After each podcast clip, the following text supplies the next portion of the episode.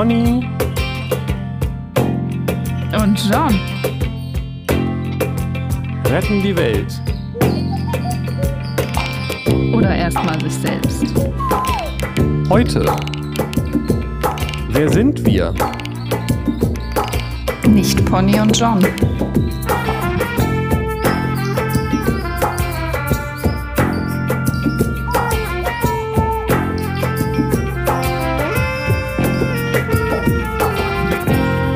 Hallo und herzlich willkommen nach Ostern. Hallo Deutschland, genau nach Ostern. Wir haben schon wieder vergessen, äh, die Gunst der Stunde zu nutzen und eine Osterfolge zu machen. Die machen wir heute, aber die kommt halt dann eine Woche zu spät. Also ja, was soll man sagen? Ja, was heißt auch Osterfolge? Also sollen wir jetzt über äh, Lindhasen reden oder was? Naja, das ist für mich Ostern. Lindhasen sind Ostern. Diese goldenen kleinen Hasen mit den Glöckchen dran. Was ist für dich Ostern? Die Lindhasen. ja, was ist sonst Ostern? Also ich meine, ich glaube, es ist das wichtigste äh, christliche Fest, oder? Und das Echt? Christentum ist die größte, weltweit verbreiteteste Religion. Also insofern vielleicht das wichtigste Fest der Welt. Weiß ich nicht. Aber wird nicht im Weihnachten viel mehr Trouble gemacht? Schon, aber ich würde sagen, im Kern ist Ostern das eigentlich das wichtigere Fest. Also Christ rein aus so einem Glaubensaspekt betrachtet, weil geboren sind sie alle, aber auferstanden nicht so viele. Na gut, dann äh, wie schön, dass Jesus geboren ist und wieder auferstanden. Ja, genau, von den Toten. Mhm. Auch ein spannendes Thema, aber vielleicht nicht für heute. Auferstehung? Ja, weiß ich nicht. Mhm. Oder Jesus, keine Ahnung. Voll, ja. Ich finde es interessant, deshalb, weil ähm, wenn man sich so, wie manche, zum Beispiel ich, so ein bisschen mit äh, indischer Tradition oder sowas, äh, ähm, ich habe, die sind alle, die Geschichten sind voll mit Jesusen so irgendwie. Und ich glaube, Auferstehung ist da gar nicht so ein großes Ding irgendwie. also zumindest, ja, weiß ich nicht, müsste man nochmal nachrecherchieren. Aber ich habe mhm. so ein mhm. Buch, Die Mythen der Welt. Und da habe ich, äh, also sind wirklich sehr, sehr viele ähm, Mythen und Entstehungsmythen und sonst was alles drin. Und dann habe ich das mal so angefasst, vor Ewigkeiten gekauft, war ich wahrscheinlich fast noch ein Kind. Und dann habe ich, äh, hab ich so gelesen, okay, in Afrika, in dem Land ist es so und so und in dem Land ist es so und so. Und dann kommt man dann irgendwann zu den, zu den jüdisch-abrahamitisch-christlichen äh, mhm. Mythen. Und dann denkt man, das reiht sich einfach wunderbar ein. Aber ich habe das halt als Kind so kennengelernt, als was, so war das dann. So, natürlich war okay. mir klar, dass das eine Geschichte ist, mhm. aber so das mit dem, die, die äh, äh, Eva aus der Rippe des Mannes und der Para das Paradies und die Vertreibung und sonst was alles. Ja. Und plötzlich war das so ein ganz komisches Gefühl, ah, das ist auch nur eine Geschichte, wie, wie in jedem, in jeder Kultur mhm. es irgendwie solche Mythen gibt, fand ich irgendwie interessant. Mhm. Dass sich so der Perspektivwechsel dann da so einstellte. Mhm. Ja, schon strange, wie, wie prägend so Religionsunterricht ist und wie äh, für wie wenig metaphorisch man das als Kind hält, ne? Ja, also mir war das natürlich irgendwie klar, aber dadurch, dass das mhm. immer wieder so gesagt wird, ist es zumindest bei mir liegen geblieben als das ist jetzt die mythologisch religiöse Erklärung, aber es ist, gibt halt nicht nur eine. Ja, so, genau. Ne? Und die ist nicht, die ist genauso abstrus oder genauso ja, poetisch ja. oder genauso ja. schön oder genauso was auch immer, äh, unwissenschaftlich wie alle anderen auch. Mhm. so und vielleicht nicht mal die schönste oder weiß ich nicht, könnte man ja auch mal vergleichen und dann geschmacksmäßig gucken. So. Gibt es da im Bahaitum eine, eine spezifische? Oder basiert das, das basiert ja letztendlich auch auf dem, in, ganz hinten irgendwo auch auf, dem, auf der Tora, oder nicht? Ähm, meinst du eine Geschichte darüber, wie die Welt entstanden ist? Mhm. Oh. Ja, ja, also Bahai-Religion versteht sich ja als eine Religion in einer Abfolge von verschiedenen Religionen. Insofern alle anderen Religionen sind nicht unwahr und erzählen wahre Geschichten und die also ein Bahai glaubt auch daran, was ein, ein Christ glaubt oder äh, was ein Buddhist glaubt. Und das widerspricht sich ja alles nicht aus dem Sinne der Bahai, aber die haben jetzt nicht nochmal extra so eine eigene Geschichte. Ja, verstehe. ähm, ja. Ist oder, äh, oder ist mir zumindest nicht bekannt. Also es gibt natürlich ganz viele Bücher und Schriften und Sachen, aber das ist alles eher ähm, ja, da, es gibt nicht so dieses, diese mythischen Geschichten von, von Weltentstehung, glaube ich, weil das haben die anderen Religionen ja schon ganz gut abgehandelt. Aber das heißt, es ist auch keine Buchreligion in dem Sinne, ne? Das ist ja auch was, was man ähm, für selbstverständlich hält, weil man es erstmal nicht anders kennt. Aber das ist ja äh, nicht unbedingt, ist es ja nicht selbstverständlich. Was meinst du mit Buchreligion? Naja, also äh, die abrahamitischen Religionen, äh, Judentum, Christentum und Islam basieren, haben ja im Zentrum ein Buch, wo die Offenbarung so. so drin steht. Und das gibt es halt nicht in jeder Religion. Mhm. Das ist Doch, für uns so gibt, normal. Es gibt bei den Bahai auch Bücher. Ich weiß nicht, es gibt nicht so wie, das ist die eine Bibel oder so. Ähm, also es gibt schon, es gibt den Kitab Yaktas zum Beispiel. Da stehen ganz viele Gebote drin oder ja, so Bestimmungen zu, so sollte man sich zu dem Thema verhalten oder das Denken Bahai zu dem Thema oder so. Also wie so ein Sammelwerk so. Das könnte man als so eine Art Gesetzesbuch verstehen für die Religion. Aber letztlich gibt es so viele Schriften, in denen allen so wertvolles Wissen ist. Ähm, und nach meiner Wahrnehmung ist es nicht so, dass es diese eine Bibel gibt, auf der diese Religion beruht. Genau, also es gibt natürlich auch in anderen ähm, Religionen Texte und so weiter, aber die Tora, die Bibel und der Koran sind natürlich äh, bei vielen äh, Gläubigen das Wort Gottes oder nah dran oder halt irgendwie extrem mhm. schützenswert und das Zentrum der ganzen äh, Religion, das dann auch ausgelegt wird und so weiter. Und natürlich gibt es ganz viele andere Texte, aber es ist dann bei den Bahai nicht so, dass es das Buch gibt. Nehme ich nicht so Schrift. wahr. Ja, also, naja, oder es sind alles heilige Schriften, die von Baha'u'llah und Abdul ja, Baha kommen. Das also, klar, aber dann gibt es halt nicht ja. die eine so, ne? Also ich meine, ich, ja. weiß nicht, ob das jetzt so Also wenn ich mit Bahai spreche, dann ist immer so, also für jeden sind unterschiedliche Schriften wichtig oder wichtiger. Nicht, so. Ja, genau, aber dann ist das ja nicht das. Also wenn du Christen mhm. fragst, was ist das wichtigste christliche Buch, da muss keiner nachdenken. ja. So.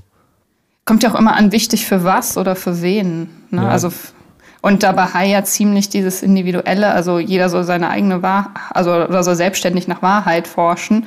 Ähm, und jeder hat ja auch einen anderen Zugang. Und für einen ist ein Gebet oder Meditationsbuch dann wichtiger als Schrift und für anderen aber dann so ein Gesetzesbuch. Und also das ist ja dann eben ganz individuell. Genau, aber das ist ja dann eben ganz anders als in, in vielen anderen Religionen. So, so klingt es zumindest für mich. Ja, das kennst du dann gar nicht wahrscheinlich. Naja, ich bin ja in Deutschland aufgewachsen, da wird man ja automatisch christlich erzogen, wenn man im Kindergarten und Schule ist. Ja, aber wird man da, ja gut, anscheinend, ja, das war mir gar nicht so klar. Ähm, warst du nicht im Bahai-Kindergarten? zu, zweit. nee. Ja. Ähm, hast du noch ähm, raus? Housekeeping. Sleeping? Hm. ja, genau, ja, gute Reaktion. das ist einfach so ein schwieriges Thema und diese ganzen Begriffe, ey. Ja. Also irgendwie ist das sehr interessant, aber so schwierig zu fassen und mich, also vor allem dieses Thema der Körper und als wir so darüber gesprochen haben, wenn man sich ein Bein bricht und äh, das ist ja nicht, also bin ich das, breche ich mir ein Bein oder äh, mein Körper bricht sich das Bein so? und, und wie ist das mit dem den Schmerz, den man dabei empfindet? Empfindet mein Körper diesen Schmerz oder empfinde ich den? Und wie ist das im Schlaf, wenn man sich im Schlaf ein Bein bricht? Äh, dann ist das, ist das auch messbar, ob da Schmerzempfindungen sind und so weiter. Und wenn man sich nicht bewusst bewusst ist, dass man sich ein Bein gebrochen hat, wie ist das dann? Und dann musste ich über Bewusstsein nachdenken und was das ist und dass das ja eigentlich immer da ist oder wir gar nicht wissen, ob das immer da ist. Also wir wissen so wenig über Bewusstsein. Also ich meine, auch wenn, also es gibt, also jetzt in meiner Ausbildung, so psychologisch, gibt es Bewusstseinsstörungen als ein Phänomen. Und da gibt es äh, qualitative Bewusstseinsstörungen und quantitative. Und quantitativ ist halt so diese Schlaf-Wach-Skala. Also von man ist wach, man ist etwas benommen, man ist schläfrig und am Ende man ist im Koma. Da ist man halt nicht mehr aufweckbar. Das heißt ja aber nicht, dass man kein Bewusstsein mehr hat. Also das wissen wir ja nicht, was im Koma da ist und wahrgenommen wird. Ob dann das Ich da ist und wahrnimmt, dass da gerade was im Koma ist, weißt du? Ja, ja, ich weiß schon. Ähm, Äh, aber so medizinisch oder psychologisch wird halt gesagt, ja, da ist dann das Bewusstsein gestört und man, da fehlen halt gerade Reflexe, man kann nicht aufwachen, Bewusstsein ist für uns außen nicht ersichtlich da. So. Da findet keine Kommunikation statt, zumindest nicht auf dieser körperlichen Ebene. Ja. Und man weiß dann ja aber gar nicht, äh, ob das da ist und ob das Bewusstsein dann Schmerzen hat, ob das wahrnimmt, was da los ist. Und genauso bei diesen qualitativen Bewusstseinsstörungen, also wenn das, wenn Dinge anders wahrgenommen werden, also woher weiß man, dass sie anders wahrgenommen werden? Also weil dieses Bewusstsein, ich weiß nicht, das ist ja irgendwie so schwierig, darüber zu kommunizieren. Naja, klar. Ähm, was meinst du, anders wahrgenommen werden? In, anders als was oder anders als wann? Zum Beispiel ist so, auf einem Drogentrip nimmt man ja Dinge anders wahr. Also die Intensität okay. von Farben ist zum Beispiel verstärkt und sowas. Und das würde man als Bewusstseinsverschiebung bezeichnen. Ähm, und da ist man, was ist jetzt davon körperlich und was ist davon wirklich, was betrifft das Bewusstsein? Also ist das Bewusstsein verschoben? Ist das nicht was Körper? Also so, hä? so, das, also irgendwie ist das für mich alles sehr vage. Ja, das ist auch ähm, tatsächlich problematisch, weil das einfach der, der entscheidende Kern von all diesen Themen und Problemen ist, dass ähm, die auch sich begrifflich zeigt, ganz extrem, nämlich dass äh, die Verwechslung von Geist und Bewusstsein. Mhm. Also so würde ich das jetzt mal sprachlich voneinander trennen. Und ähm, genauso wenig wie wir der Körper sind, weil wir den Körper ja wahrnehmen, ähm, ja. sind wir eben auch nicht unser Geist. Und weil wir den ja auch wahrnehmen. Mhm. Und ein, ein was du gesagt hast ähm, mit dem Bewusstsein im Koma, mhm. Das ist eben der, der große Unterschied, wie man, also wie man ihn auch äh, auf die Spitze treiben könnte oder wie, wie das offensichtlich so ist, dass wir hier sagen, wenn jemand ohnmächtig oder im Koma ist, oder dann hat er eben kein mhm. Bewusstsein. Genau. Und in der indischen Philosophie äh, werden sagen wahrscheinlich so ziemlich alle, dass es dann nur noch Bewusstsein gibt. Und das ist eben der große Unterschied, weil es dann eben im Tiefschlaf, ja, cool. also im Tiefschlaf halt auch, äh, weil äh. im Tiefschlaf ähm, sind da keine Inhalte mehr sozusagen, aber das Bewusstsein ist ja noch da. Es ist halt einfach mhm. nur nicht, äh, nicht äh, es nimmt halt nichts mehr wahr. so. Also weder den Geist noch den Körper. Also könnte man jetzt mal vermuten. Ja, weiß aber, man ja nicht mal, ja. Naja, man weiß es vielleicht nicht so genau, aber man weiß eben, dass wenn man wieder aufwacht, dass man, es ist ja nicht so, als ob man irgendwie alles verpasst hat, sondern man weiß ja schon, ich genau. habe geschlafen, also ich war ja. da irgendwie ja, offensichtlich, ja. aber ich war, es war halt nichts anderes da außer mir. So könnte man es ja auch beschreiben. ja, weiß ich nicht. Manchmal, also gerade so bei Koma-Patienten, die aufwachen, da gibt es ja schon Stories von, ähm, dass da irgendwie Wahrnehmung war. Also das ist ja gut möglich. auf irgendeinem Kanal gespürt wurde. Ne? Da war jemand oder es hat jemand gesprochen oder wie auch immer. Ja, also das ist ja auch wahrscheinlich nicht äh, eine harte Grenze zu irgendwas oder so, ne? Also, mhm. aber es das geht ja nur darum, dass es auch ähm, Zustände gibt, in der Regel nachts zum Beispiel, im Tiefschlaf, mhm. in denen äh, die Bewusstseinsinhalte nicht da sind und der, der, der Geist ist ein Bewusstseinsinhalt, aber er ist nicht das, was wahrnimmt, genauso wenig wie es der mhm. Körper ist. Also mhm. die Gedanken habe ich ja. Mhm. Ich nehme ja meine Gedanken wahr und das ist was mhm. ganz anderes als zu sagen, ich bin meine Gedanken. Mhm. Wenn ich meine ja. Gedanken wäre, wer nimmt die denn dann wahr? Mhm. Können die sich vielleicht selbst wahrnehmen? Ich weiß es nicht. Das weiß ich auch nicht. Wie soll es ist das einfach so schwierig, Gedanken von Wahrnehmung zu trennen. Naja, also hören ist ja nicht dasselbe wie denken, oder was meinst du jetzt? Naja, aber also ich höre ja. und denke ja sofort, ich habe was gehört. Mm, ja, also wobei da ist ja auch nicht die Wahrnehmung von den Gedanken getrennt, sondern du redest jetzt davon, dass es fällt schwer, was anderes wahrzunehmen, ohne dazu zu denken. Aber das Denken mhm. selbst ist ja auch in der Wahrnehmung. Mhm, genau. Also, ähm, Mhm. Du hattest letztes Mal sowas, äh, habe ich hier sogar rausgeschrieben, ohne dass ich gäbe es keine, gäbe es die Schmerzen nicht, ohne dass ich könnte der Körper den Schmerz nicht senden. Und die Frage ist eben, habe ich ein Bewusstsein? So wird es ja häufig ähm, mhm. In, im, bei uns hier so beschrieben, mein Bewusstsein. Und dann wird vielleicht auch im besten Fall erklärt, was damit gemeint ist. Aber mhm. es kann nicht das sein, was sich irgendetwas bewusst ist. Mhm. Weil wenn es das ist, was sich irgendetwas bewusst ist, ist es ja das, das Subjekt, also das Ich. Ja. Das heißt, man hat kein Bewusstsein, wenn man von dieser Form spricht, sondern man ist das Bewusstsein. So mhm. könnte man es beschreiben. Es gibt natürlich auch andere Möglichkeiten, aber mhm. ähm, wenn ich meinen Körper wahrnehme, dann, oder wenn ich sagen wir mal, wenn ich was sehe, dann ist da eine Sinneswahrnehmung von Farben, Formen und so weiter, könnte man sagen. So, und ja. dann wird das irgendwie äh, in einer anderen Ebene verarbeitet als äh, Vogel. So. Mhm. So. Aber das Auge kann, äh, kann, weiß, kann selbst sich nicht sehen. Also das Auge kann nicht, ja. weiß nicht, was sehen ist. sondern es kann das quasi nur weiterleiten. Mhm. Und, und wenn ich dieses, diesen Gedanken von Vogel in meinem Kopf habe und vielleicht auch noch die Emotionen und so weiter, dann wissen die Gedanken auch nicht genau, was, was, was diese Gedanken selbst sind. Sie können halt nur sagen, was ein Vogel ist. Mhm. Aber ich, ich weiß doch, was Gedanken sind. Ich mhm. weiß doch, dass da Gedanken sind. Aber ich kann nicht, ich kann nicht mit mhm. Gedanken erklären, was Gedanken sind. Genauso wenig wie ich mit, mit, äh, mit, mit, wie soll ich sagen, auch eine Farbe kann ich ja nicht erklären. Mhm.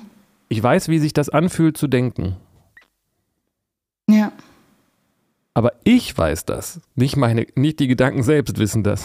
Die wissen es okay. nämlich genau nicht so, oder?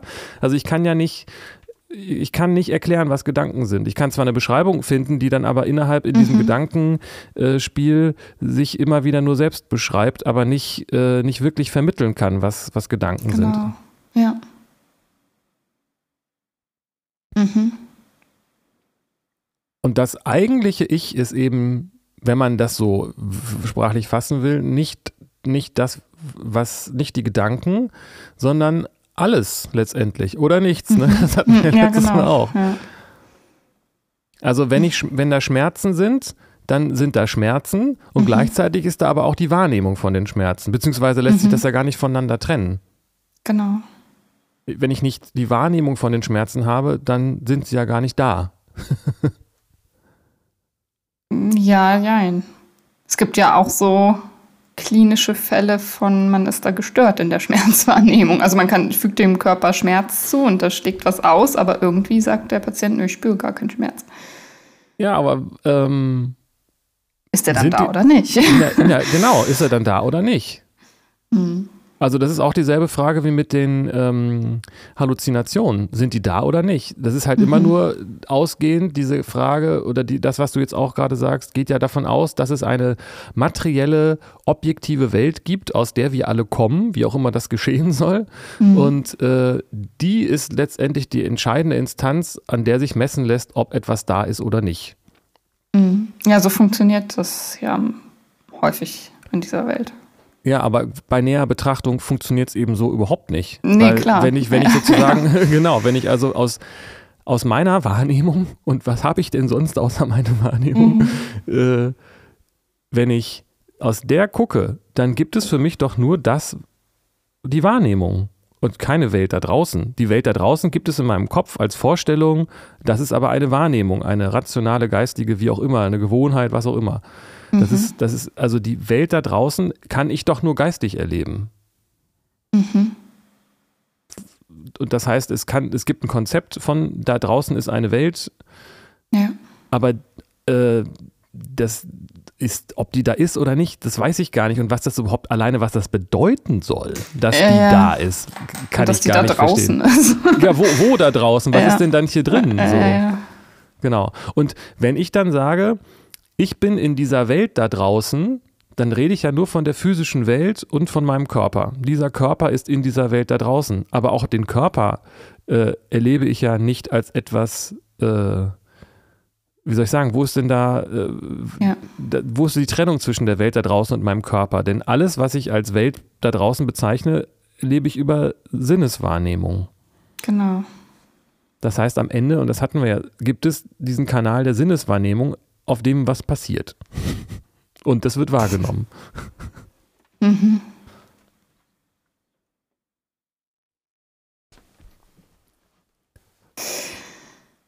Ja, spannendes Thema, ey. ja, absolut. Aber das ist diese, dieser, dieser, dieser Shift, der, weil die Frage ist ja, was ist denn das Ich, was wird denn da verwechselt? Also, denn ähm, was soll ich denn sein, bitteschön? Mhm. Ja, es ist ja auch irgendwie so dieses, also in der Medizin wird ja davon ausgegangen, wenn jemand nicht mehr bei Bewusstsein ist, ähm, dann kriegt er nichts mit. Und beim Tod ist das Bewusstsein dann ja nicht mehr da. Also dieser Körper hm. nimmt nicht mehr wahr. Aber das wissen wir ja gar nicht. Also wir wissen ja, also wir können irgendwie wissen, die Körperfunktionen lassen nachhören auf, das Herz hört auf zu schlagen, das Gehirn schaltet nicht mehr. Ähm, aber was mit dem Bewusstsein ist, wissen wir ja gar nicht. Also medizinisch sagt man dann, äh, das ist nicht mehr da, weil der nicht mehr, ja, da sind keine Reflexe mehr, da ist nichts mehr. Aber wir wissen ja gar nicht, was mit dem Bewusstsein ist. Ist interessant, weil ich, äh, ich bin sehr gespannt auf das jetzt gerade gestartete Semester. Ich habe einen Kurs, die analytische Philosophie des Todes, da bin ich auch schon sehr gespannt drauf. Aber ich glaube, da wird auch, wird auch an den Basisthemen schon Schwierigkeiten entstehen und so. Ähm, Naja, du sprichst jetzt auch wieder äh, so, als ob die materielle Welt das wäre, was äh, die entscheidende ähm, Deutungshoheit darüber hat, was ist und was nicht ist. Mhm. Aber man kann die materielle Welt nicht unmittelbar wahrnehmen, falls es sie denn überhaupt gibt, sondern es gibt immer nur ähm, geistige Sinneswahrnehmungen. Auch die, dass, äh, dass ich irgendwo ablese, dass irgendjemand Gehirnaktivität hat oder sowas, da kann ich, da weiß ich nicht, was, was, da, was da wirklich ist. Ich weiß nur, dass ich da was sehe und dass das irgendwie geistig verarbeitet wird. Ja. Und ich kann auch nicht sagen, ob andere Leute Bewusstsein haben oder nicht. oh je. Na, ist doch so. Also ich. Ja. Also das ist, äh, ob es, also das ist, es ist auch so ein, um jetzt mit den Fachbegriffen zu kommen, so ein Skeptiz. also dann ist das dieses, ich kann ja auch nicht sagen, ob die anderen Leute Maschinen sind oder nicht. Ganz genau, das ist dieser philosophische Zombie oder wie der heißt. Das ist so ein mhm. berühmtes Gedankenexperiment, dass es ja sein könnte, dass alle anderen nur so tun, als ob sie ähm, mhm. Ein äh, wahrnehmendes Wesen wären ähm, und ich bin der Einzige, der, auf den das wirklich zutrifft. Ich kann das nicht, ich kann dir das nicht beweisen, dass ich Dinge wahrnehme und du kannst es mir auch nicht beweisen, dass du das tust. Mhm. Ist ja aber crazy, weil man, also die ganze, also Psychologie im Sinne beim Thema Psychosen beruht ja darauf, dass man offenbar beweisen kann, dass Leute, andere Leute Sachen wahrnehmen, die nicht da sind oder sowas. Naja, das ist ja, was ich ja, äh, was ich ja versucht habe, hier äh, nochmal irgendwie zu verstehen, der, der Punkt, ob man ähm, natürlich auch immer nur mittels Sinneswahrnehmung sich darauf mhm. verständigen kann, dass bestimmte Wahrnehmungen irgendwie zueinander passen oder nicht. Und wenn mhm. du ein großer Kaninchen siehst und ich auch, dann ist die Chance da, dass es da ist. in, in dem Sinne von, dass es keine Halluzination ist. Tja. Aber ansonsten äh, lassen sich ja Halluzinationen wahrscheinlich nicht wirklich ähm, von der Art der Sinneswahrnehmung oder der Kanalwahrnehmung äh, äh, nicht, nicht voneinander, von, von die Nicht-Halluzination unterscheiden. Mhm. Ja, manchmal schon, manchmal nicht. Das ist komisch. Ja, und äh, ja, weiß ich nicht. Also kann man das jemals, kann man an der Qualität alleine, ohne sich das jetzt zu erklären, dass es keine fliegenden Elefanten gibt oder was auch immer, mhm. ähm, kann man das ohne so eine Rationalisierung wirklich ähm, wahrnehmen, dass es das nicht ist? Das wollte ich nochmal ein bisschen Also ohne das drüber nachdenken. Ja, weiß ich nicht. Also, also ich habe mal halluziniert, dass äh, mitten in Hamburg vor meiner Wohnung unten auf einer großen Straße, Mühlendamm, äh, ein Rudel, also wirklich ein ganzes Rudel Rehe steht, was sehr unwahrscheinlich ist. Also es ist nicht komplett unmöglich so, aber es ist sehr unwahrscheinlich. Und da war mir, mir war halt klar, das ist eine Halluzination. Und ich weiß nicht, ob mir klar war, dass, weil ich das als so unwahrscheinlich bewertet habe, dass da so viele Rehe stehen. ähm, es war auch halt Feiertag, da waren wenig Autos ähm, auf dem. Deswegen wäre es, also die Straße war frei so. Ähm, oder ob ich an der Qualität der Wahrnehmung, also weil mir es anders erschien, also diese, das Sehen, die, die ja, die visuelle Wahrnehmung anders erschien und ich deswegen das als eine Halluzination interpretiert habe. Das kann ich schwer beurteilen. Ja, das ist das, was, was ich noch nicht, auch nicht noch nicht so hundertprozentig ähm, verstanden habe, ähm, weil es ja auch ähnlich ist wie im Traum. Nur im Traum sind ja die Wahrnehmungen sehr äh, stark irgendwie gemixt, sag ich mal. Ne? Also mit mhm. erstmal mit sehr unwahrscheinlichen Szenarien teilweise. Mhm. Und ähm, und auch in der, ich habe auch den Eindruck, die ist dann nicht so vollständig, die Welt, wie man sie wahrnimmt, sondern sie ist sehr viel partieller. Ähm, mhm. Auf der anderen Seite nimmt man, wenn man wach ist, die Welt auch nur scheinbar äh, vollständig wahr, sondern man hat eigentlich auch immer nur so kleine Wahrnehmungssnippets im, im Vorderkopf, sag ich mal so. Ne? Mhm. Also man denkt halt, wird schon irgendwie alles noch da sein, wo es gerade noch war. Aber wenn jetzt hinter mir jemand irgendwie, ich weiß nicht, da gibt es so ein äh, versteckte Kameramäßig oder vielleicht war es auch ein Psycho-Experiment, ich weiß nicht, ob du das kennst, wo Leute an einen Schalter gekommen sind, wo jemand ihnen irgendwas erzählt hat und dann hat er gesagt, oder sie, warte mal kurz, und dann hat er sich runtergebeugt und dann kam jemand anderes wieder hoch.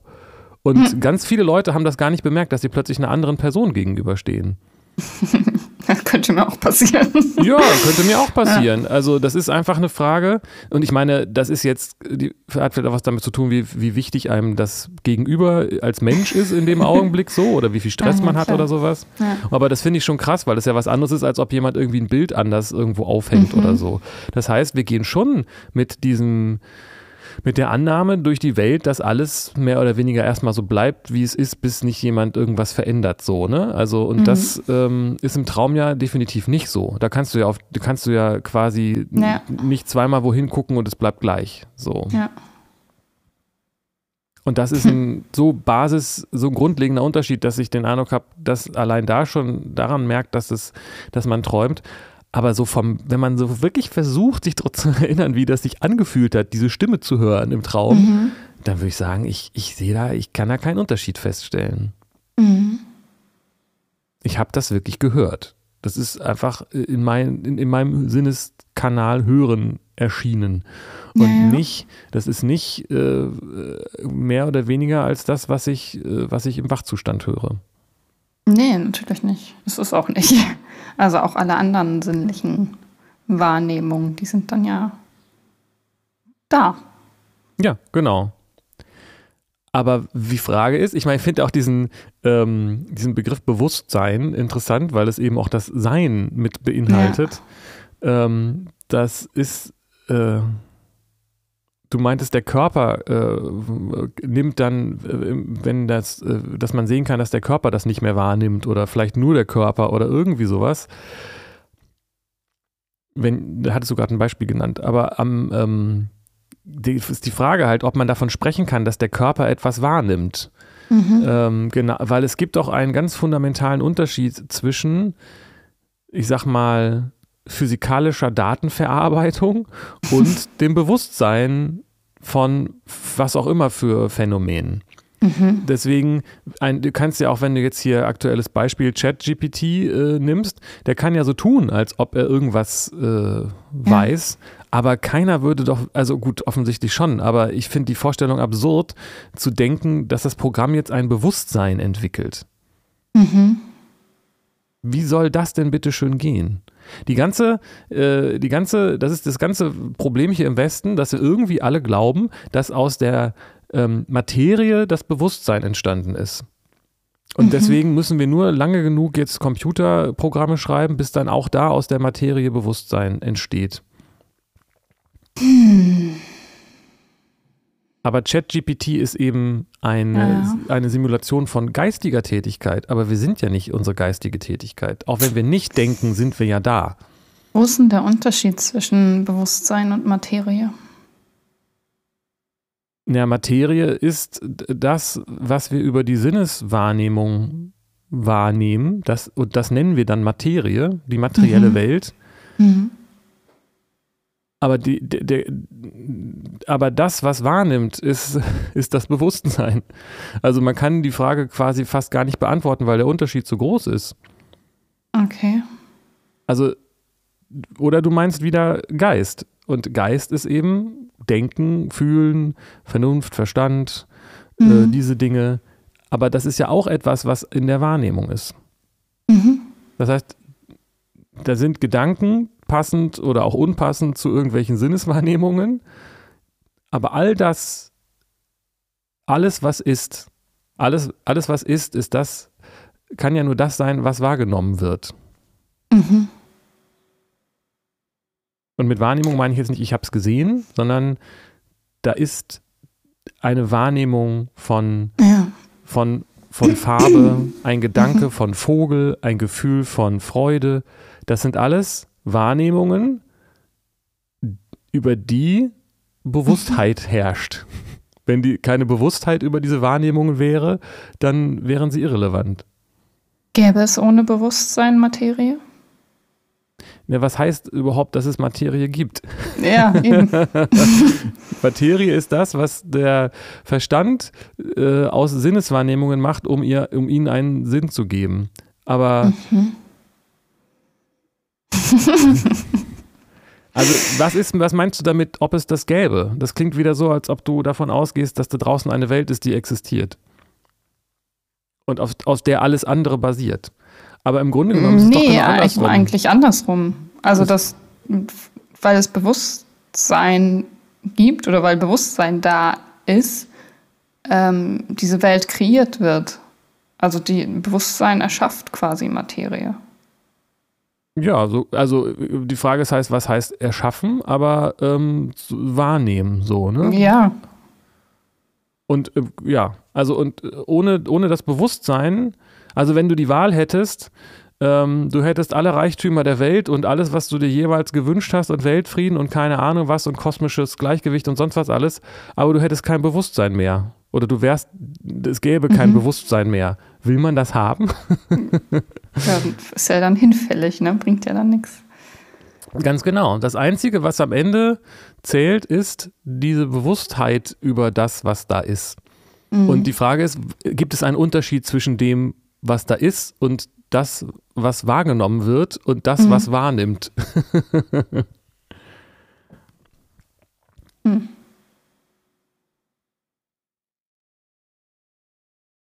Also im Grunde genommen ist doch der Punkt, dass, der, dass, dass wir denken, wir sind diese Person. Aber selbst diese Person wird ja, ist ja in der Wahrnehmung. Wenn ich jetzt denke, mhm. Jan, dann ist das äh, bin das auf keinen Fall ich. Weil Jan kann ja nichts wahrnehmen. Jan ist ja selbst eine Wahrnehmung oder auch ein Konstrukt. Ne? Es ist ja auch relativ willkürlich, was ich jetzt dazu zähle und was nicht zu Jan. Ja, so. ja klar. Aber wenn ich nicht Jan bin, also das ist wie mit dem Lambo. Ich, wenn ich nicht, entweder ich bin, wenn ich Jan bin, bin ich auch alles andere. Mhm. Oder ich bin es halt nicht. genau. weil es eben auch keine Trennung gibt. Ne? Das ist diese Sache, dass der, dass der Verstand oder welche Instanz auch immer, wie man die nennen möchte, ähm, sagt, ich bin nicht diese Tür, sondern ich bin Jan. Und ich bin Jan, weil ich nicht diese Tür und alle anderen Menschen auf dieser Welt bin. Und Menschen sind das, was nicht Tiere sind. Und Tiere sind das, was nicht Pflanzen sind. Und das ist das, was nicht und so weiter. Also es geht immer mhm. nur, dass man sagt, das ist anders als das andere. Aber mhm. Jan ist in keinem Augenblick gleich und äh, nichts ist irgendwie in irgendeinem Augenblick gleich. Ja. Ja, finde ich interessant. Und lässt mich so äh, anders auf dieses Thema Bewusstseinsstörung gucken.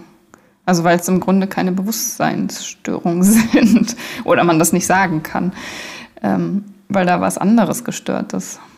Das ist das, ne? Also der Begriff Bewusstsein wird da verwendet. Ich, ich, ich finde das nicht so gut, weil dann dadurch mhm. die Frage ist, was ist denn dann das? Also Bewusstsein, den Begriff finde ich eigentlich ganz schön, aber ähm, aber er, er, er schmeißt halt dann, so wird halt zusammengeworfen mit, mit anderen Begriffen. Genau. Also ich denke, er wird in der Regel, weiß mal, sagst du, hast es, du hast den ja da gehört, wird er doch dann synonym verwendet mit geistiger Tätigkeit, oder? Ja, könnte man so sagen. Also es gibt auch noch die die geistigen Störungen oder Kognitionsstörungen, das dann, wenn das Denken gestört ist, oder Konzentrationsstörungen oder so etwas, Sprachstörungen, ähm, die ganzen kognitiven Funktionen gestört sind. Und Bewusstseinsstörung ist halt, hat halt mit diesem Schlafwachsein zu tun und mit der Bewusstseinsverschiebung, also Dinge anders wahrnehmen, intensiver oder so etwas. Oder auch ja, Bewusstseinseinengung, Bewusstseinseintrübung, aber das, ich tue mich schwer mit diesen Begriffen. Und auch schwer damit, wie man überhaupt herausfinden will, ob das Bewusstsein von jemandem eingeengt ist oder gestört. Also. Ja, also vor allen Dingen, was heißt das, wenn das Bewusstsein das Subjekt ist, das, was alles andere wahrnimmt, dann hat es eben auch keine Ausdehnung oder keine, keine, kann nicht beengt mhm. oder gestört sein. Ja, ja, eben. So, weil es, ja. ähm, das wären ja räumliche oder zeitliche Kategorien und die sind genau. ja definitiv auch in der Richtig. Wahrnehmung. Genau. Genau, genau. Das heißt, man könnte sagen, da ist vielleicht die zeitliche Wahrnehmung gestört oder sowas oder anders oder wie auch immer. Ja. Ähm. Oder die, ja, die Reaktionsfähigkeit in Bezug auf die Außenreize oder sowas oder die Kommunikation darüber oder sowas. Also da irgendwie kann man das nicht mehr koordinieren, so. Aber das heißt ja, sagt über das Bewusstsein einfach sehr wenig aus. Richtig, also es ist halt so, als wenn ich sage, ich halte mir meine Augen zu, ist dann meine Wahrnehmung gestört? ist mein Bewusstsein dann gestört? Also was, was hast du gesagt? Was ist ein Beispiel für Bewusstseinsstörung in dieser Sprache, dass man nicht mehr so gut unterscheiden kann zwischen Wach und Traum oder so? Oder dass ähm, man trüber ist? Mm, ja, also einmal, ja, dieses, also Wachtraum, diese Schlaf-Wach-Skala bezieht sich tatsächlich auf den Zustand, ob man schläft oder wach ist. Und wenn man äh, schläft, nicht weil man entscheidet zu schlafen, sondern einfach äh, schläfrig ist und nicht mehr aufweckbar, Sopor nennt man das dann, oder halt nur sehr schwer weckbar. Und wenn man gar nicht mehr weckbar ist, ist das ja Koma. Ähm, dann geht man ja davon aus, der hat das Bewusstsein verloren oder ist dabei, das zu verlieren oder so. Ja, und ich würde halt sagen, das, das, da ist damit gemeint geistige Aktivität. Mhm. Oder vielleicht nicht mal das, weil mhm. äh, wenn er dann träumt, dann ist das, der Geist wahrscheinlich auch sehr aktiv. ja, genau, kann ja sein, ja. Also, ähm, das ist auch nochmal dann nicht wirklich voneinander getrennt, ne? Also, dass man auch, äh, also das müsste man auch nochmal sprachlich präzisieren und zu sagen, jemand, der schläft, ist ja, und den man nicht aufwecken kann, der aber lebhaft träumt, der ist ja nicht äh, geistig inaktiv. Also als mhm. ob nur der Wachzustand eine Rolle spielen mhm. würde. So. Mhm.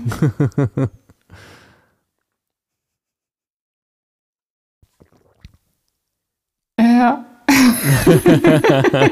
ja, ja, ja, weil ich, ich sitze hier gerade und denke, ja, wer weiß, vielleicht schlafe ich ja auch gerade so. Also naja, wo kann man, es gibt ja Möglichkeiten, das rauszufinden. Da gibt es ja so, so, so Tests, so. Aber, aber die Frage ist schon, was ist denn der entscheidende Unterschied zwischen Wach- und Schlafzustand? Also man kann natürlich Unterschiede sehen und es ist eigentlich auch klar, dass, dass dieser Zustand irgendwie der, der Schlaf, also der Wachzustand den Schlaf irgendwie beinhaltet quasi mhm. ähm, und nicht andersrum. Aber die Art der Wahrnehmung ist nicht fundamental anders ich denke im Schlaf, ich, mhm. ich, ich höre im Schlaf, ich sehe im Schlaf. Mhm. Äh, es ist, es ist, ähm, der Unterschied ist deshalb, dass ich im Schlaf das alles ich bin. Genau. So, genau. Ja. Aber die Frage ist ja auch, ob das nicht auf den Wachzustand zutrifft. Ja, genau, das weiß man ja nicht. Ja, was denn sonst? Also, ähm, ich bleib, ich bleib dabei. Also diese, der, im Kern ist es doch, alles findet in der Wahrnehmung statt. Ja. Ja, wo sonst? Ja, genau. Also wenn nicht wahrgenommen, dann, dann ja, weiß man ja nichts davon. Genau. Naja, aber die meisten denken ja, es findet in der, in der materiellen Welt statt und es gibt ja sogar Leute, die so weit gehen und sagen, Bewusstsein in dem Sinne existiert gar nicht, das bilden wir uns nur ein oder so. Also dieser berühmte Satz, dass äh, das Bewusstsein ist nur ein Epiphänomen der äh, chemophysisch blabla Prozesse, so. die im Gehirn stattfinden. Mhm. Also es ist nur eine Begleiterscheinung. Mhm. Ah, okay. Es ist irgendwie, es ist irgendwie unnötig. ja, gut. Das klingt mir irgendwie zu maschinell. Ja, vor allem, äh, wie kann das die, jemand, der das sagt, müsste sich das doch eigentlich quasi äh, absprechen, dieses Bewusstsein. Also denn mhm. was, wo redet man denn von, was ist denn Chemie, was ist denn Physik? Das sind doch alles geistige ähm, Erfindungen quasi. Mhm. Also was mhm. ist das Universum, wenn wir uns dessen nicht bewusst sind? Mhm. Ist, also ist nicht letztendlich alles, was ich wahr, alles, man könnte sagen, alles, was ich wahrnehme, besteht doch aus Bewusstsein, wenn man es so nennen möchte. Ja, genau, deswegen meinte ich auch so ein bisschen, was ist der Unterschied zwischen Bewusstsein und Materie? Wenn, ich, ja. wenn alles, was ich wahrnehme, Bewusstsein ist. Genau, ja, also dann so gesehen könnte man sagen, Materie ist ein spezielles, äh, ein, ein, eine spezielle äh, Ausformung von Bewusstsein. Mhm. so. Ist halt die Frage, ob man jetzt mit Bewusstsein äh, das Subjekt meint oder, oder einfach da auch keinen Unterschied macht in dem Sinne, ne? Und sagt, ich kann ja, dass ich bin, ähm, daran sehen, dass da Bewusstseinsinhalte sind. Ja. Und in dem Punkt setzt wahrscheinlich dann Yoga ein ähm, und, äh, und Meditation, wo man versucht, äh, Zustände oder einen Zustand oder wenn man das überhaupt so nennen kann, zu erreichen, in dem die Wahrnehmungsinhalte ähm, fallen gelassen werden, inklusive des Denkens. Und da sagen ja auch schon viele, hä, das geht doch gar nicht, ich muss doch immer denken. Es kann doch gar nicht sein, dass ich mal nicht denke. So. Mhm. Ähm, und wo man dann in einen Zustand kommt, in dem nur noch die reine, äh, das reine Wissen um die Existenz da ist. Mhm. Und in dem Augenblick ähm, merkt man, dass eigentlich diese Wahrnehmung von Existenz oder von Sein sowieso immer da ist, aber sie ist halt immer ähm, überdeckt mit, mit Sinneswahrnehmungen oder mit Gedanken und überhaupt mit Wahrnehmung. Ja. naja. Es gibt so eine, ähm, das habe ich irgendwann mal gelesen, so eine Geschichte auch in einem Bahai-Buch, ähm, wo es darum geht, dass wir könnten doch Staub zu Gold verwandeln, würden wir nur daran glauben. Und ich dachte immer ganz lang, ja, das ist wahrscheinlich so metaphorisch gemeint. Also man kann auch etwas, was ein wenig wertvoll erscheint, zu etwas verwandeln, was einem ganz viel Wert hat, was man dann ganz viel wertschätzt, so. Ähm, aber das ist vielleicht so ganz wörtlich, also wirklich gemeint. Also wer entscheidet denn, was Staub ist und was Gold ist? Und als würde Staub existieren und Gold existieren und das wären so Dinge, die da sind und voneinander getrennt und so. Es gibt ja auch Goldstaub. das auch noch, ja. Also ich bin mir nicht ganz sicher, ob solche Gedanken in die Richtung gehen, so ähm, in so Richtung magische ähm, Vorstellungen und in so wie halt auch im Traum, dass, ähm, dass ich im Traum ja auch, insbesondere wenn ich äh, luzide träume, Dinge mhm. einfach willentlich verändern kann. So, und die ganze Welt und Dinge, die, die jetzt in der, im Wachzustand nicht einfach so verändert werden können. Ob das mhm. das ist, was dahinter steckt, das weiß ich nicht so ganz genau. Da kenne ich mich nicht so aus. Habe ich noch, habe doch keinen Staub in Gold verwandelt. ja. Ja, ich auch nicht. Aber ich halte es auch nicht für unmöglich. Ja, ich weiß gar nicht, ob das, die Wissenschaft sagt halt wahrscheinlich nicht dazu, ob das möglich ist oder nicht. Ne? Doch, also es gibt halt keine Erklärung, wie das gehen könnte wahrscheinlich. Oder ich meine, jetzt nicht jetzt über irgendwelche aufwendigen, weiß ich auch nicht. Ja, Prozesse. es gab es bei den Christen ja auch schon dieses Wasser into Wein. Ja, da müsste man halt fragen, ob es um das Thema Wunder geht und was das mhm. bedeutet. Ne? Also das war jetzt mhm. zumindest der, der, Begriff, der in, im Christentum ja meistens verwendet wird.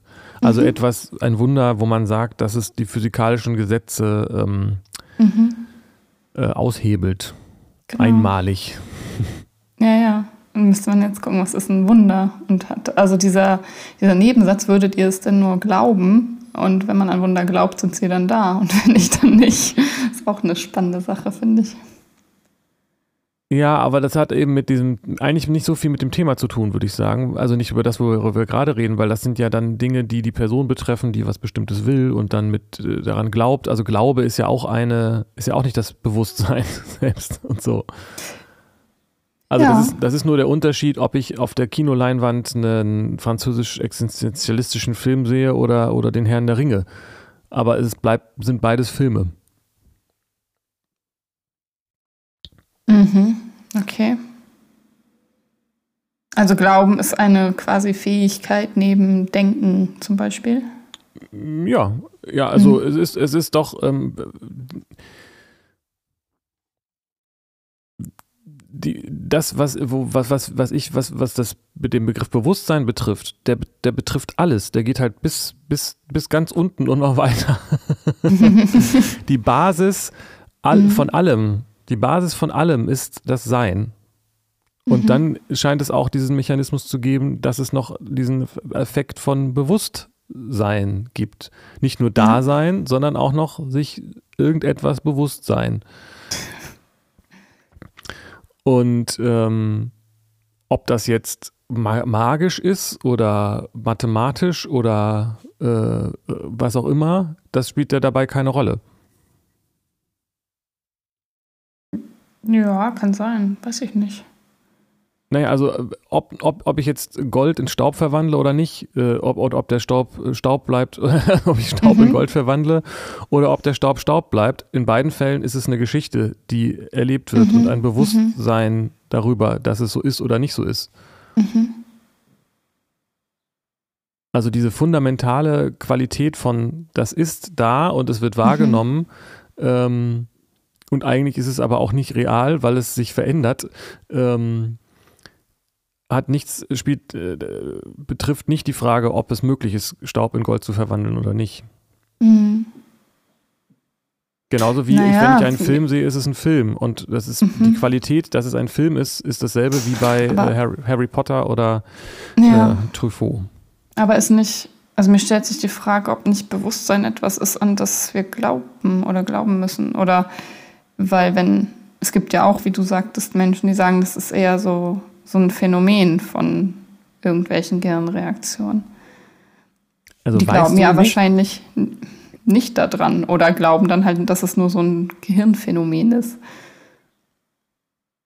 Weißt du denn nicht, dass du bewusst bist und dass du was wahrnimmst? Weißt du das nicht? Musst du daran glauben oder, oder weißt du das? Hm dass da Wahrnehmung ist. Ich finde auch den Begriff Wahrnehmung im Deutschen sehr schön, weil es einfach wahr ist. Ich dass da Wahrnehmung, ja genau, dass da Wahrnehmung ist oder dass da Bewusstsein ist. Ja, wie soll denn Wahrnehmung ohne Bewusstsein funktionieren? Mhm. Die Frage ist auch, was ist der Unterschied zwischen Wahrnehmung und Bewusstsein? Ja, genau, habe ich mich auch gerade gefragt. Das ist schwierig. ja. Also kann man jetzt unterschiedlich aufdröseln, aber also wie, wenn kein Bewusstsein da ist, dann kann auch keine Wahrnehmung da sein. Man könnte argumentieren, dass Wahrnehmung, das Bewusstsein da sein kann, ohne dass Wahrnehmung da ist. Das war das, was ich meinte mit dem, mit mhm. dem Yoga oder mhm. dem Tiefschlaf. Das genau. ist dann, um bei dem Film, äh, bei der Filmmetapher zu bleiben, quasi, das kommt nicht von mir, sondern gibt es halt oft das, die, die Beschreibung, wenn man ins Kino reinkommt und der Film aus ist, dann sieht man die Leinwand. Mhm. Und die Leinwand ist notwendig, um den Film darauf zu projizieren, aber der Film ist nicht notwendig dafür, dass die Leinwand da ist. Mhm. Die Leinwand ist quasi das Bewusstsein, das immer da ist. Genau. Und der Leinwand ist es auch vollkommen egal, was, äh, was auf dem Bildschirm, was auf ihr, auf sie projiziert wird. Der Film ist, ist, ist das berührt die Leinwand gar nicht. Der Film kann aber nicht ohne die Leinwand da sein. Das wäre mhm. eine Möglichkeit, äh, das modellhaft zu erklären oder zu beschreiben und zu sagen, das mhm. Bewusstsein ist die Voraussetzung dafür, dass es etwas wie Wahrnehmung geben kann.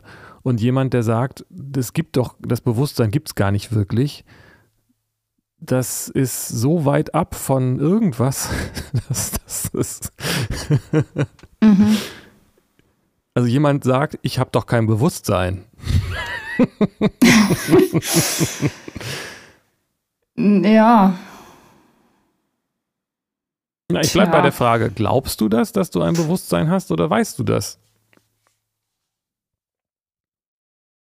Hm. Ich finde es schwierig, einen Unterschied zwischen Wissen und Glauben auszumachen in, in dieser Frage. Ähm, also wenn ich überlege, ich sage, ich, ich weiß, dass ich ein Bewusstsein habe, ich glaube, dass ich finde, fühle ich da keinen Unterschied. Ja, das ist die Schwierigkeit, weil die Frage ist ja, hat man das Bewusstsein oder ist man das Bewusstsein? Ja. Wer ist das Ich, das, also, das das glaubt und so weiter? Mhm. Aber ich würde sagen, es gibt verschiedene Formen von Wissen, aber wenn wir jetzt mal so ganz fundamental sprechen, auch etwas, wo ich den Eindruck habe, wo in der Philosophie nicht wirklich viel drüber geredet wird in, bei uns hier, was ich schade finde, ähm, dass die, die, das Wissen doch zumindest mal ganz basal das ist, dass ich mir über etwas bewusst bin. Dann ist die Frage, in welcher Form ist das, mhm. äh, was, was, in welcher Form ist da Bewusstheit sozusagen.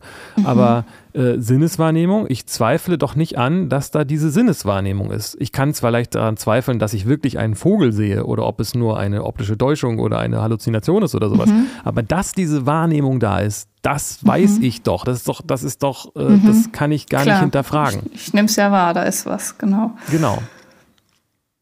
Mhm. Und, und ähm, in jeder Wahrnehmung ist doch auch das Bewusstsein enthalten. Denn ohne Bewusstheit über die Wahrnehmung wäre sie ja gar nicht da.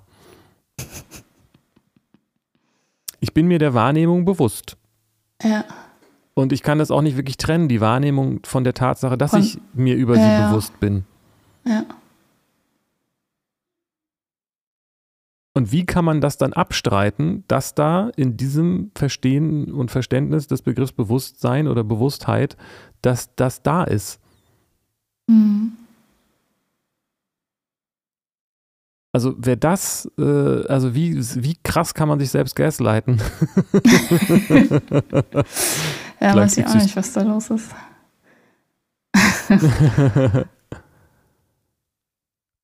Jetzt haben wir, hey, eigentlich sind wir im Housekeeping gestartet, aber es ist eine ganze Folge geworden. Ja, das ist ja gerade so ein bisschen dieses Kaninchenloch, ne? Ja, echt, ey. da haben wir noch so eine Liste mit so Themen und ich habe auch, mich beschäftigt gerade das Thema soziale Arbeit, ganz aktuell wieder. Oh, interessant. Äh, aber ja, aber es ist das Thema Bewusstseinsstörung äh, als Ergänzung zur letzten Folge war nochmal wichtiger. Hattest du noch irgendwas, was dich jetzt ganz konkret beschäftigt hat? Wo wir beim Housekeeping sind. Ja, wir sind ja noch im Housekeeping. Ich hatte, ich hatte noch den Gedanken, äh, dass Schmerzen dann problematisch sind, wenn wir uns unfreiwillig ausgeliefert fühlen. Das war so ein, mhm. ähm, äh, die Frage, was Schmerzen sind und was daran schlimm ist. Und wenn ich was Scharfes esse und das freiwillig und gerne mache, dann ist das eben, dann leide ich da nicht drunter.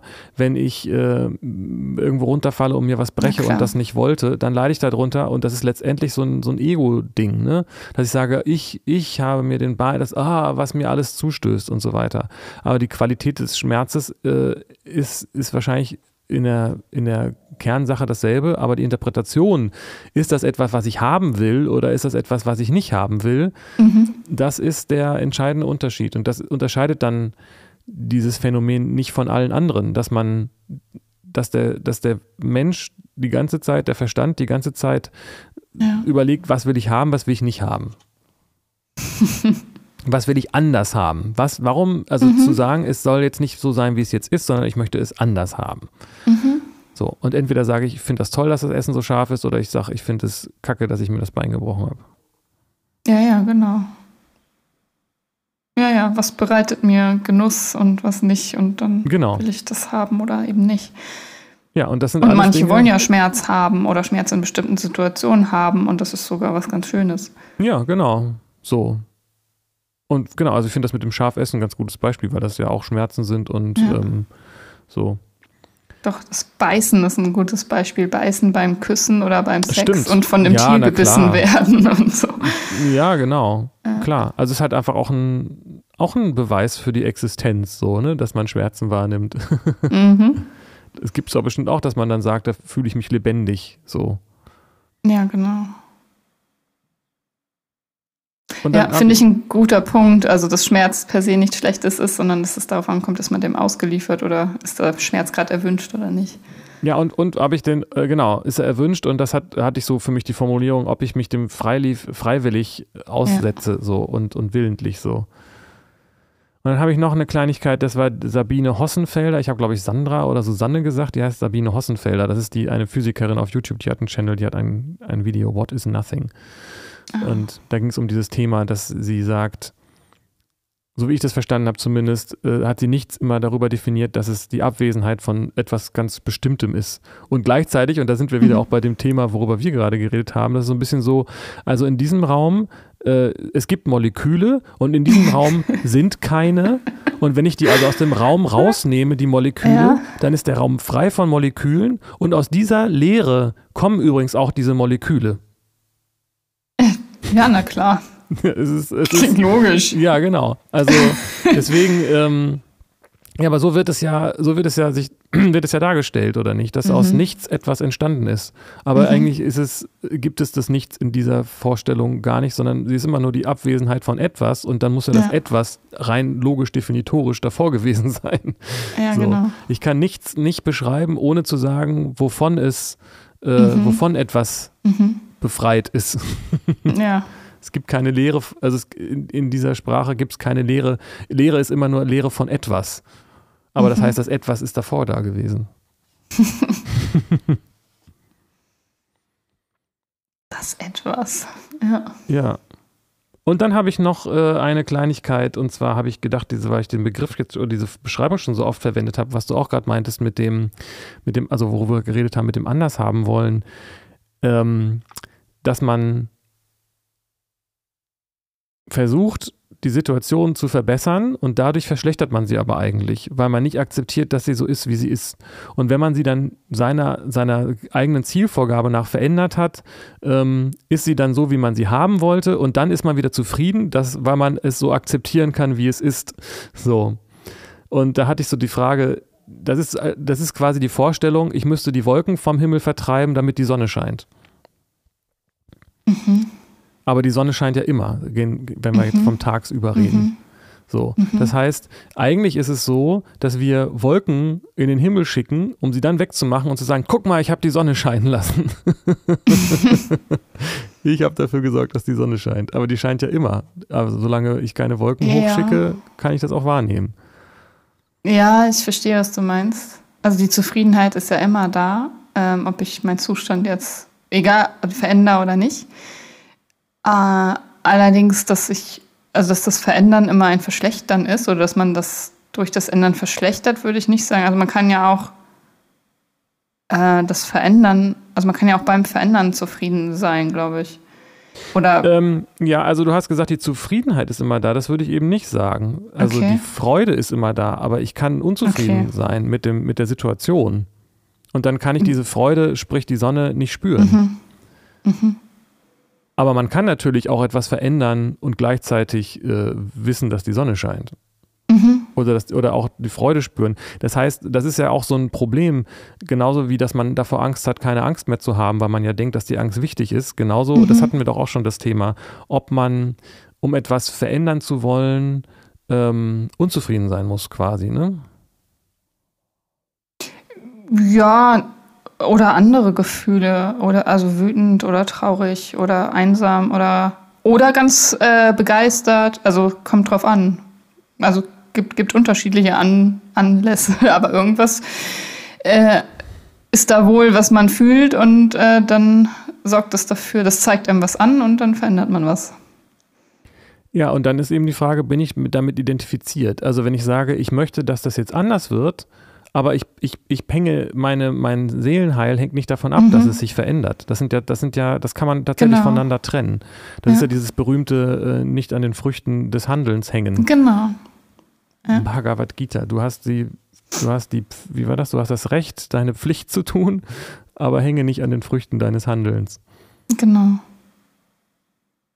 Und das ist ein, das ist so, so ein super mega praktischer Tipp. Es ist vielleicht natürlich nicht immer leicht, das so umzusetzen, aber zu sagen, nö, ich, ähm, meine Pflicht ist es hier, diese Situation zu verändern, aber wenn mir das, aber ich, wenn ich das, indem ich das tue, da liegt mhm. die Zufriedenheit. Wenn es nicht gelingt, mhm. dann habe ich es trotzdem getan.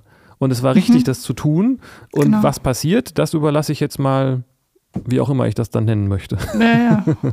genau. Ja, das ist eine ganz schöne und äh, heilsame Perspektive, wenn man die einnehmen kann. Ja, weil es eben diese Unzufriedenheit, ähm, das ist das Gegenmittel letztendlich gegen genau. das Leid. mhm. Ist natürlich nicht einfach, ne? Sich davon das ist, es klingt, ja. klingt einfach technisch, aber zu sagen, äh, ich hänge nicht daran, ob mir das gelingt, was ich hier mache. Also ich meine, wegen, ich schreibe es die Klausur, aber ob ich mhm. sie bestehe oder nicht, ist nicht, äh, ist nicht der Punkt. Mhm. ist irgendwie ungewohnt. Ja, ja, also es entgegen ja vielem, was wir einfach auch hier mitbekommen und wie wir sozialisiert werden und so. Absolut, genau. Ja. Aber da spielt das Ego eben dann diese große Rolle. Ja. Das ist auch, das, auch ein Gegenmittel gegen das Ego, wenn ich sage, ich habe das gar nicht in der Hand. Ich habe gar nicht die Kontrolle so sehr über das, was ich denke, was ich ändern soll. Ja. Wir sind ja echt nur so ein Mini, Mini, Mini, Mini irgendwas, ne? Also es hat ja eigentlich quasi fast nicht mal einen Namen verdient. ja. Na, ist doch so, überleg mal, also ja. was, was sind wir denn, also jetzt so wir Menschen im Vergleich zum Universum? Was, also, und wie groß nehmen wir uns. Tja. Aber wir sind, wir sind ja nicht mal, das Universum sagt ja nicht mal Puff, da ist ja die ganze Welt schon nicht mehr da. ja.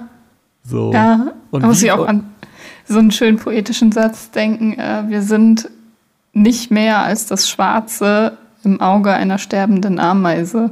Das habe ich auch mal in einem ja. Buch gelesen. Genau, ich frage mich gerade, ob die Facettenaugen haben, aber ich bin mir nicht ganz sicher. Aber ja, sagen wir mal ja. Genau.